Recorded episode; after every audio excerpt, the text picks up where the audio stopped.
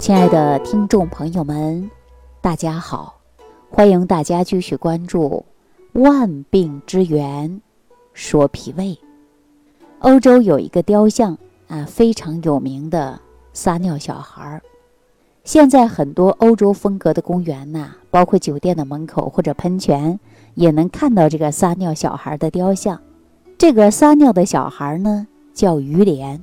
据说比利时军队。在追击逃跑侵略军的时候，侵略军将成吨的炸药埋在了布鲁塞尔市政厅下面，想要把它炸掉，呃，以此来摧毁比利时人民抵抗的决心。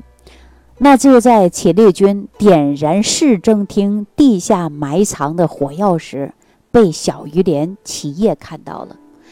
那小鱼连呢？看到了侵略军点燃导火索后，那就急中生智，就在导火索的引线上撒了一泡尿，啊，把这个导火索呀给浇灭了，从而呢使得市政厅得到了保全。但是小于连呢却被侵略军的子弹给击中了，小于连呢就这样倒了下去。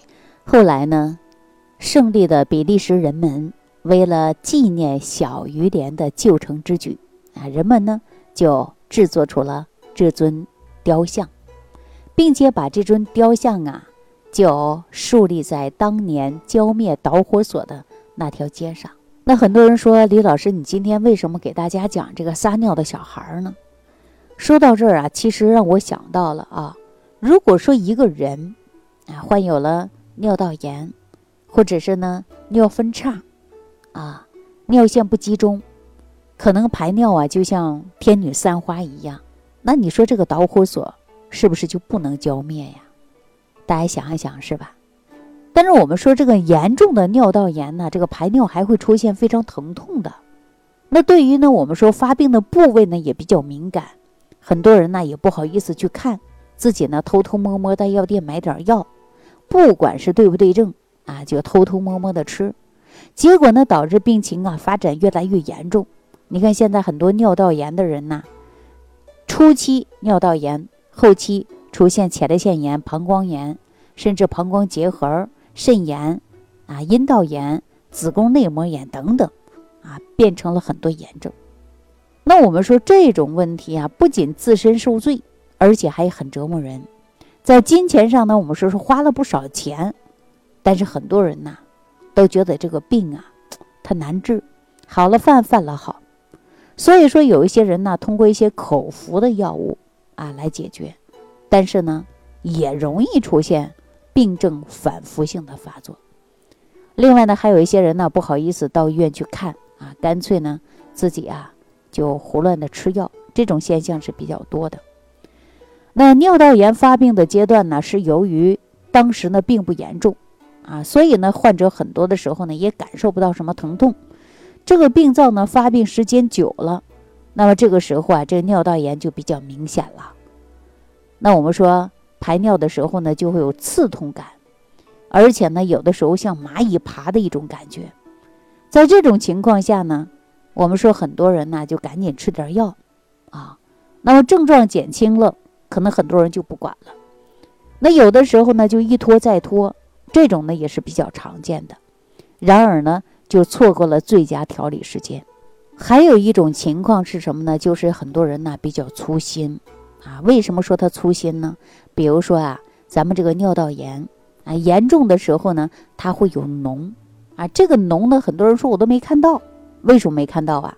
因为脓和尿液混合在一起，没有及时发现。还有一种情况啊，就是患者晚上。起夜的次数比较少，啊，就会导致这个脓呢特别粘稠。这个时候粘稠的脓啊，它会流到尿道口，当遇到空气呢，它会结痂，这样的话呢就封住了尿道口。你看有一些患者呀，由于尿道口流出来的粘液啊，导致尿道口这个粘液呢粘到了内裤上，早上起来一动啊，就会感觉到特别的疼痛。有的时候，患者一看说啊，内裤上怎么还有分泌物呢？再活动一下也不疼了，就没当回事儿，往往啊就错过了最佳治疗时期。啊。那还有一些明显的症状是什么呢？尤其是男性啊，突然之间呢说排尿啊，感觉到这个尿线变得特别细。有的患者呢说平时啊排尿都挺好的啊，突然有一天呢发现排尿不痛快了，比如说啊排尿的时候呢滴滴答答的，而且排尿的时候呢不顺啊，说这个水流不大。说，即便是想用力的把这个尿排出来，有时候也排不出来，是吧？尿线变细了，变散花了，紧接着呢，排尿就会越来越困难了。而且这些细菌毒素啊上行以后呢，它就会感染到前列腺，所以我们很多人引发的就是前列腺炎症。这前列腺的问题啊，实际呢还是比较难治疗的，啊，害怕着凉，害怕久坐，又害怕呢出现感染。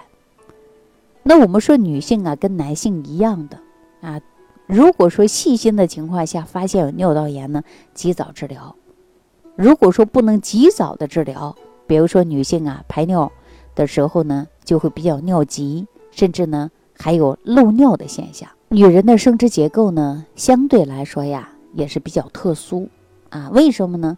因为女人的尿道它是比较短的，而且比较宽，又与外部呢。它是连接比较近，极容易造成阴部的病原微生物通过尿道口进入尿道，形成了逆行感染，引发的就是尿路感染。那既然说到的尿路感染，或者是尿道炎，我们就涉及到了怎么治疗的问题。其实导致尿道炎的根本原因，就是由于肠道生态环境当中的菌群失调。啊，我们也常说叫菌群失衡所引起的。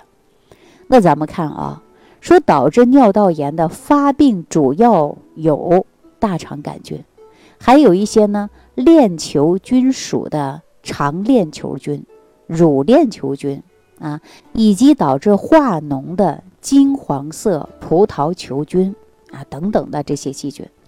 这些有害细菌呐，平时呢我们会经常的接触到。比如说饮食，比方说空气，啊，为什么我们平时没有注意到尿道炎呢？答案很简单，就是啊，我们平时的菌群是平衡的，菌群的平衡，我们吃进去的这些有害的细菌，我们肠胃的微生态环境的有益菌就会抑制这些有害菌，被抑制住以后呢，它就不会兴风作浪，它也不会呢让我们人体产生疾病，啊。但是由于年龄加上不正常的生活习惯，以及不正确的用药方式，就会造成了有益菌大量的减少。那这种菌呢，它平衡啊就被打破了。之前受着抑制的这些有害细菌就变得非常活跃了。说白了哈，它们就是毒性失去了有益菌的抑制而被激发出来了，它就会变得格外活跃，而且呢。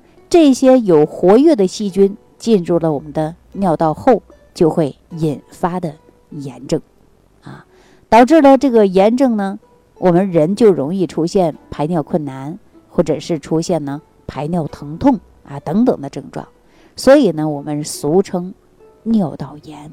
当然，出现了尿道炎呢，我们大部分的治疗方法呢都是以抗生素，啊，用抗生素，我相信大家很多人用过，是吧？或者是尿道扩张术，啊，用过了很多方法，结果导致患者呀治好了，好了一段时间呢，可能还会又发作了，花了不少钱，也遭了不少罪。可是病邪呢，哎呀，却没有完全从根本上解决。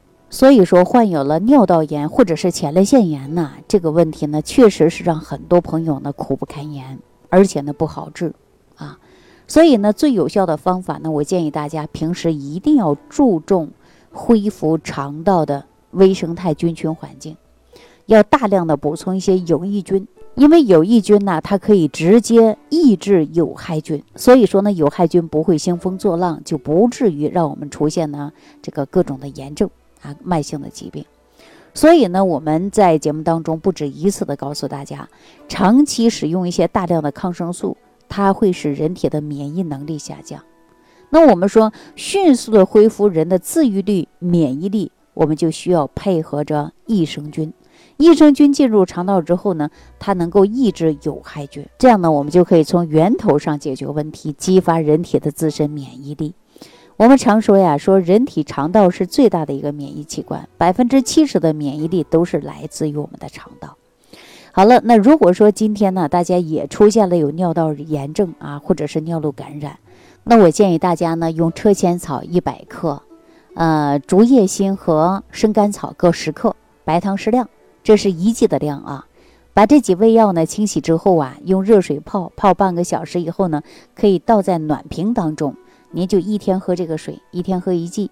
呃，这个方子呢，我给很多尿道炎的患者呢分享过，效果呢都非常好。啊，但是由于是中药，没有副作用，大家可以放心使用。当然呢，说到这儿的时候呢，大家别忘记了注重提高自身的免疫能力，还要在日常生活当中呢多注意。好了，感谢朋友的收听，感谢朋友的点赞、关注、转发、评论。下期节目当中我们再见。如果本节目对您有帮助，请点击屏幕右上角转发分享，更多人让爱心传递，使更多人受益。感谢您的收听。